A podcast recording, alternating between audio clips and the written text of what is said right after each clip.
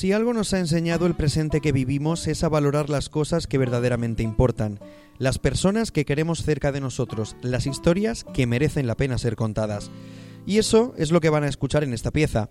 Hay muchas formas de definir la agricultura, pero una de ellas es la colección de ejemplos de superación que invitan al optimismo, esos cuentos con moraleja, y no por ello menos reales, que nos inspiran, que nos dan lecciones de vida. Así es la historia de Sebastián Picón, un enamorado del campo que desde muy joven tuvo que enfrentarse al angioma y a la voluntad por casarlo con su gran pasión, el campo. Empecé a los 18 años, estudiaba lo que entonces era el bachiller superior y el COU, y ya el COU lo suspendí a propósito para no ir, seguir estudiando en Murcia. Yo quería trabajar en el campo porque me gustaba mucho el campo y me fui al campo a trabajar. Desde entonces estuve trabajando desde los 18 hasta los 24 años, que fue cuando tuve una enfermedad en el cuello, un tumor cervical, y ahí empezó, digamos, el origen de la empresa, ¿no? Que yo ya no podía trabajar físicamente. Me quedé tetrapléjico y, tuve que enseñarme a andar, tardé un año, un año y medio en andar otra vez y a partir de ahí, pues al no poder yo ya trabajar, pues empecé poco a poco hasta el día de hoy que hay 120 personas trabajando. El de Sebastián, un productor de frutas y hortalizas de la región de Murcia, es un ejemplo de cómo la agricultura y la pasión pueden convertirse en el mejor salvavidas como había mucha ilusión por el tema de la agricultura, realmente la agricultura ha sido un apoyo diario para superarme en, las circunstancias físicas que yo tenía. Realmente yo nunca, ninguna mañana que me he levantado con muchísimos dolores, porque una de las secuelas de la angioma fueron dolores físicos, nunca me he levantado a disgusto para, ir a trabajar, siempre me he levantado con, con ilusión, ni un día siquiera. Y me ha ayudado mucho porque la ilusión era ir al campo, tratar con las plantas, como seres vivos que son, pues para mí eran como si fueran una hija, ¿no? Y si ellas sufrían por cualquier tipo de enfermedad, pues yo sufría con ellas. Esa parálisis, no obstante, no es la única piedra en el camino que Sebastián ha tenido y tiene que sortear cada día. Es más difícil lo estoy, lo estoy aguantando ahora, que por desgracia tengo una hija con un cáncer raro en la sangre. Es tan raro que no hay literatura escrita, no hay, no hay experiencia en personas adultas en niños hay un poco más, y ahí estamos luchando. No es un cáncer para morirse, tengo que decirlo también, pero sí para sufrir, porque sale muchas llagas de sus partes blandas del cuerpo, y claro, lo está pasando francamente mal. Y mentalmente lo, lo lleva también bastante bien porque eh, tiene un carácter parecido al mío. Lejos de la autocompasión, Sebastián sigue afrontando la vida como un regalo que además no tiene reparos en compartir. Juan José López, director de la Opel OIGE, le conoce desde hace ya más de una década. Cuando intentas acercarte a él y intentas darle ánimo, te das cuenta que el que te da ánimo es a ti.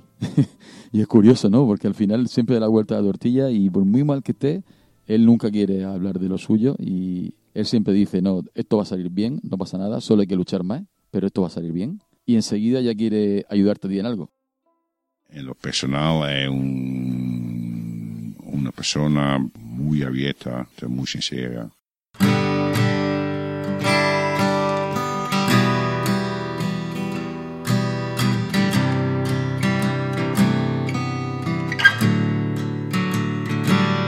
Esa voz grave y de acento tan cerrado que acaban de escuchar es la de Vincent Loige. Vicente, como los que le conocemos ya nos hemos acostumbrado a llamarle, llegó a España hace 23 años y desde la nada puso en marcha un proyecto que a día de hoy da trabajo a más de 200 personas. Y eso que de castellano iba justito. Primera conversación en español fue con un guardia civil saliendo de túnel de Lorca. Me paró y me daba una multa por no llevar el cinturón y pues yo no estaba muy contento con, con la multa, pero sí estaba bastante contento que podía hablar con, con un español. Eso fue mi primer, primer contacto con un español de verdad. Y no solo encontró problemas con el idioma, que conste.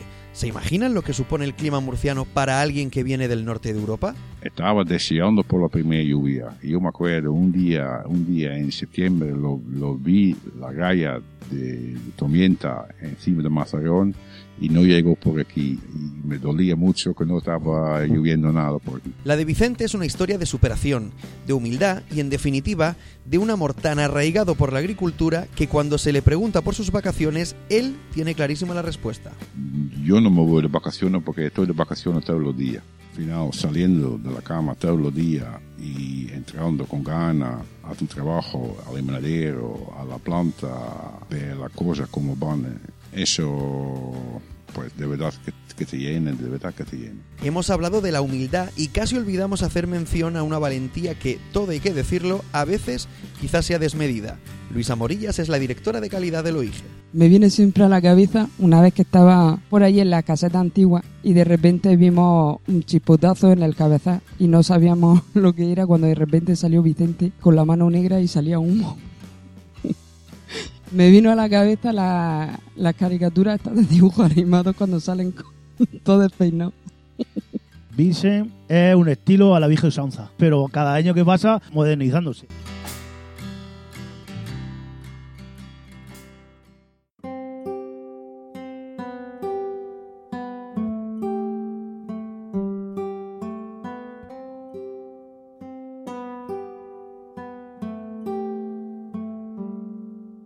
El último protagonista de nuestro viaje es Juan Antonio Méndez. Ustedes le acaban de escuchar hablando con la naturalidad que le caracteriza de su compañero Vicente. Como él, Juan Antonio ha llevado una vida que desde bien niño siempre ha estado vinculada a la agricultura.